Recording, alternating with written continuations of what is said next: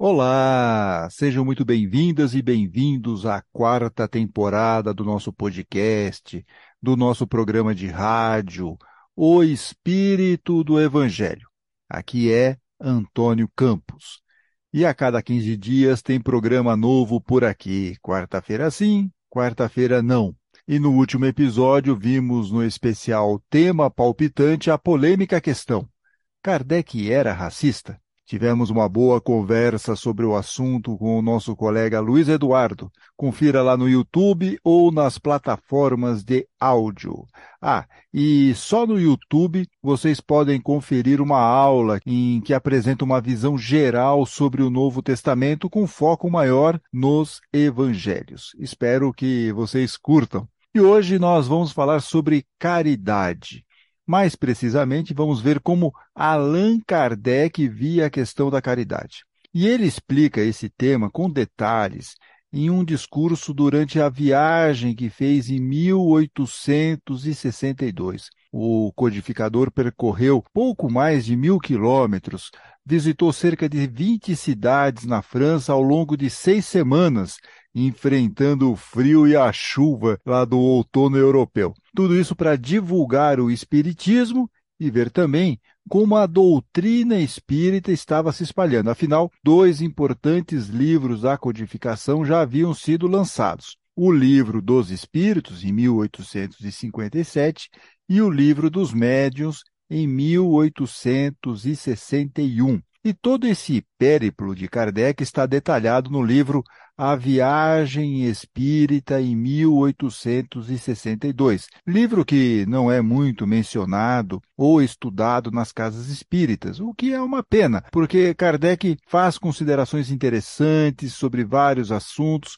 que ele menciona, seja em discursos, seja respondendo às questões do público. Para se ter uma ideia geral dos temas tratados nesta obra, vale a pena ver uma palestra do nosso colega aqui, Alexandre Caldini, sempre que pode participa aqui dos nossos programas, e eu vou deixar o link na descrição desse episódio, assim como um link do livro para vocês lerem, quem tiver interesse de ler, A Viagem Espírita em 1862. Bem, em seu primeiro discurso, Kardec disse que há três categorias de espíritas. Três categorias de espíritas. Vamos lá. Primeiro, os que creem pura e simplesmente nos fenômenos das manifestações, mas que deles não deduzem qualquer consequência moral. Estão mais atentos aos fenômenos mediúnicos do que na parte moral do espiritismo. Segunda categoria de espíritas, na visão aqui de Kardec, os que percebem o alcance moral mas o aplicam aos outros e não a si mesmos. Ou seja, entendem a questão moral que o Espiritismo nos traz,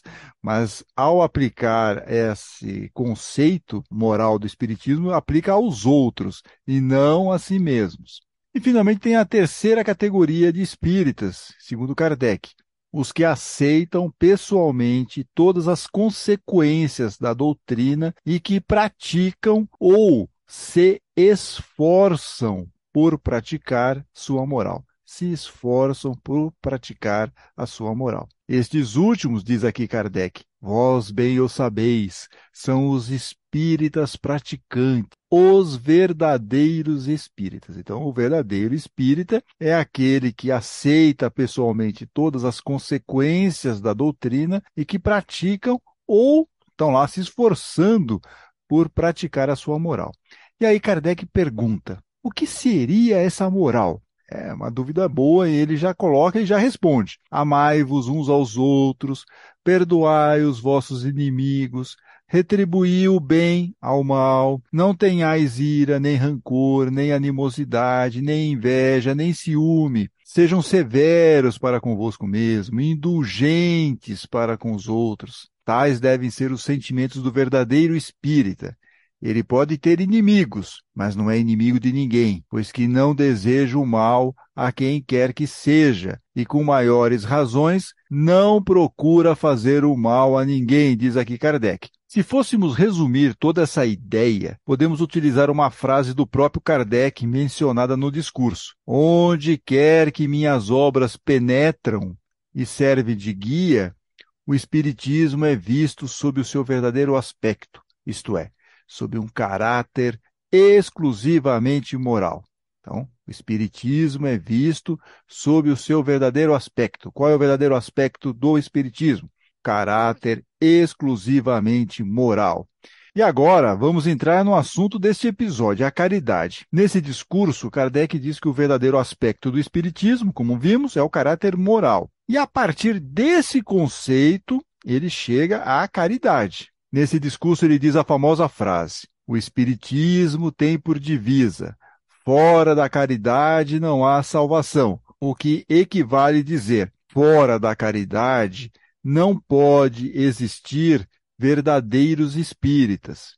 Solicito-vos escrever daqui para frente essa divisa em vossas bandeiras, pois que ela resume ao mesmo tempo a finalidade do Espiritismo e o dever que ele impõe. Então, fora da caridade não pode existir verdadeiros espíritas. E aí Kardec reforça para colocar esse lema na bandeira que cada espírita carrega pois resume ao mesmo tempo a finalidade do Espiritismo e o dever que impõe. Na sequência, Kardec explica o que é caridade. Atenção, né? porque agora nós vamos chegar aqui ao cerne da questão, como diriam os antigos. Prestem atenção, porque é o foco aqui do nosso programa. A palavra caridade, vós ou sabeis, tem uma acepção, um significado muito extensa. Então, tem uma acepção muito extensa. E aí ele vai falar: a caridade em pensamentos, em palavras em atos. Eu vou repetir aqui. A caridade em pensamentos, em palavras e em atos o Alexandre Caldini diz o seguinte: que desses três itens, pensamentos, palavras e atos, segundo ele, nós estamos muito mais focados na atitude, nos atos, que ele resume aqui como o assistencialismo, a caridade material. Qual é o problema disso? Se a finalidade do Espiritismo, como vimos, é a reforma moral da humanidade, a caridade tem que seguir de mãos dadas com esse conceito. Por isso, Kardec diz que a caridade não é tão somente a esmola, o homem é caridoso em pensamentos, sendo indulgente, ou seja, perdoando, compreendendo para com as faltas do próximo. Então, o homem é caridoso em pensamento quando ele entende, quando ele perdoa, quando ele compreende as faltas do próximo. A caridade em forma de palavra, segue aqui Kardec, nada diz que possa prejudicar outra pessoa. Então, a caridade em forma de palavra, ela nada diz que possa prejudicar outra pessoa. Portanto, Kardec vai definir caridade como sentimento de benevolência, de justiça, de indulgência relativamente ao próximo, baseado no que quereríamos que o próximo nos fizesse. Só que nós ficamos presos, muitas vezes, na ideia de caridade apenas como sendo aspecto assistencialista. E faz sentido termos esse cuidado, vemos essa questão da caridade de uma forma mais ampla, e lembrando que a caridade está como base aqui a questão moral, porque não será dando uma cesta básica que vai ocorrer uma transformação moral em cada um de nós. Obviamente que essa cesta básica aqui, vamos fazer um parênteses enorme, grifando aqui, sublinhando cada palavra que nós vamos falar, porque a cesta básica ela vai fazer muita diferença para quem está passando fome, não é essa aqui a nossa questão.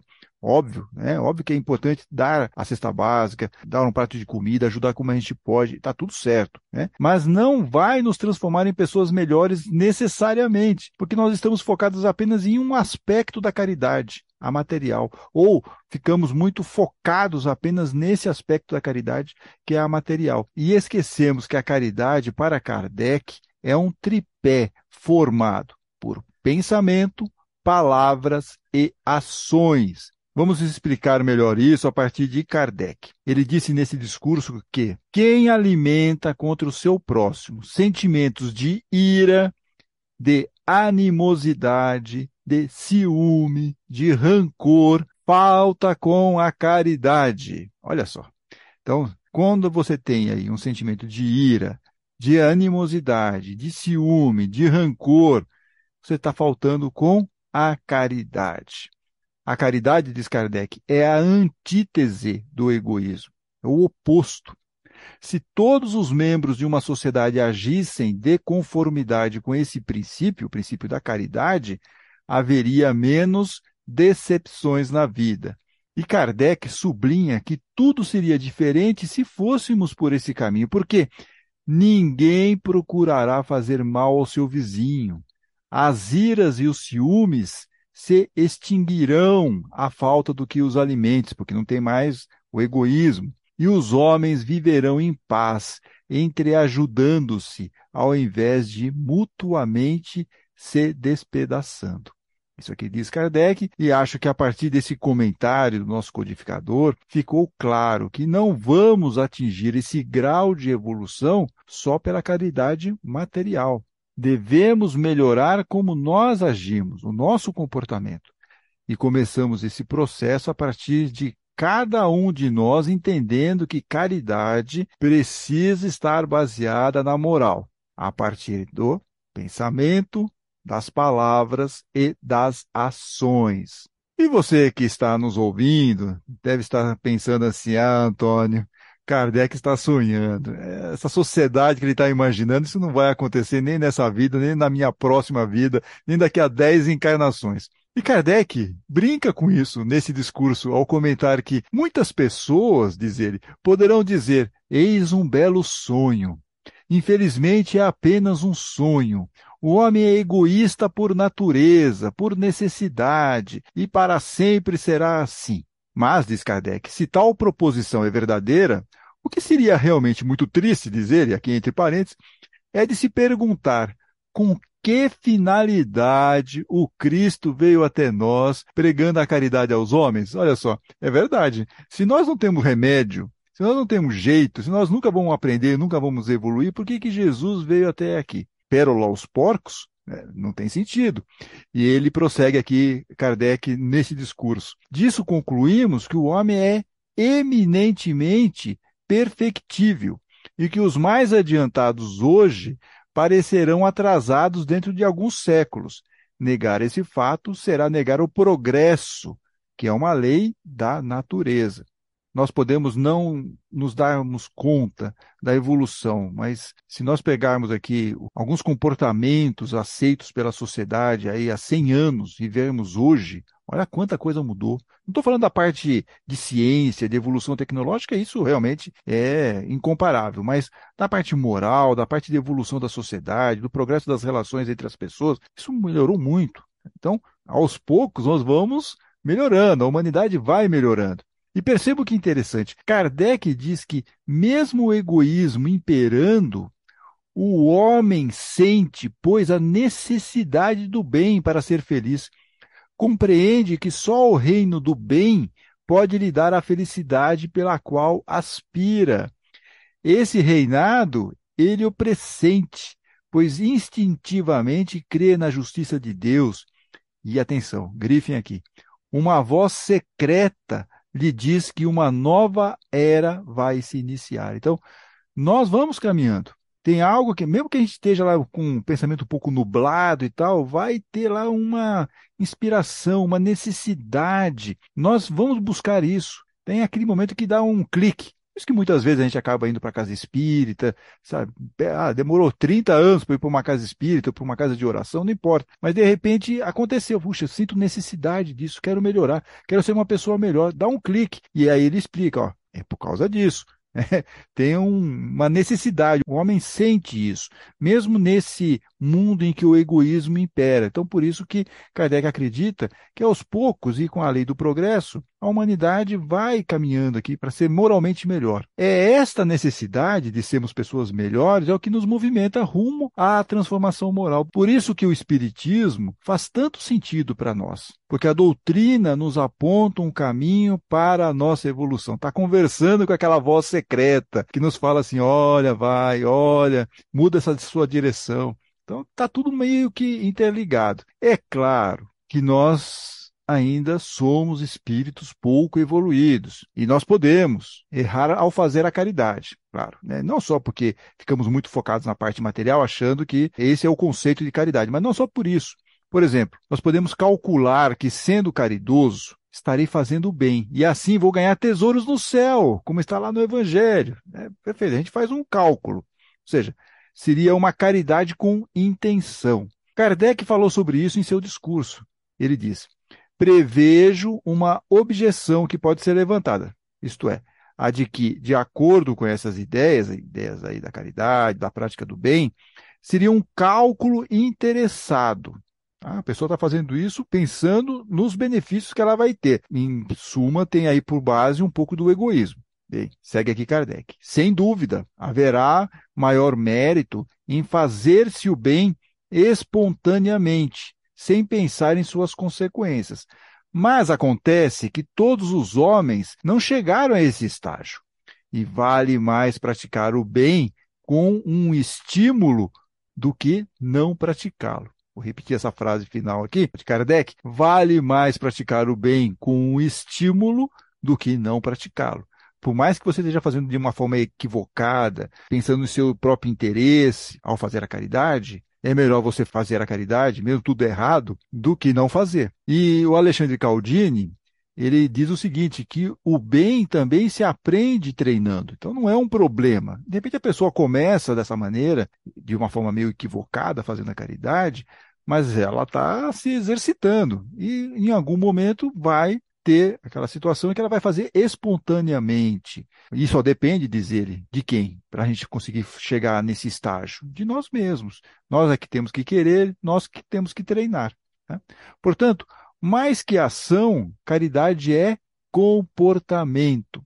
Como diz Kardec, minha medida de apreciação, ou seja, como ele vai enxergar o outro. Então, a minha medida de apreciação seria a caridade. E aí ele explica eu observaria aquele que menos mal diz de seu adversário, aquele que é o mais moderado em suas recriminações. Então veja que ele não está falando o seguinte: olha, vou observar aquele que nunca falou mal de ninguém. Isso é possível no nosso atual estágio evolutivo? Não.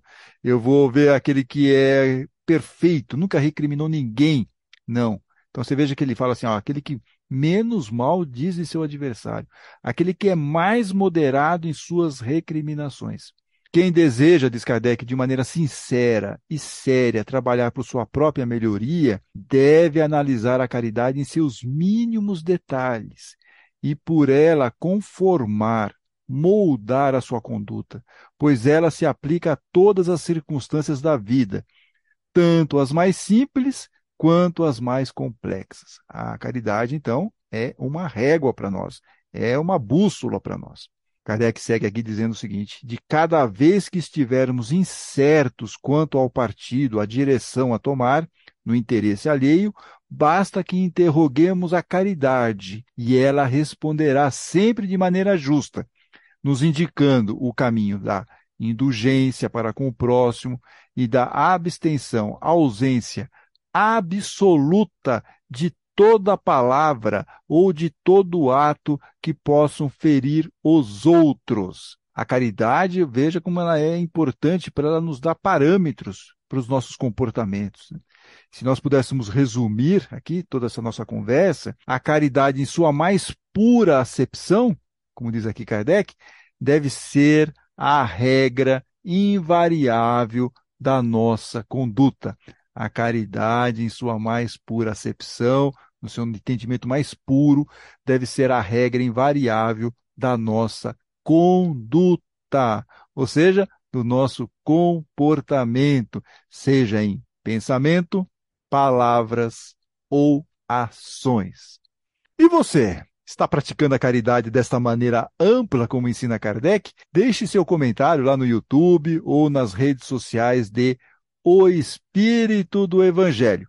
Se gostaram do programa, não deixem de curti-lo e de compartilhá-lo. Daqui a 15 dias, voltamos com um programa novo e com um tema palpitante, hein? Espiritismo é religião? Fiquem bem, fiquem com Deus.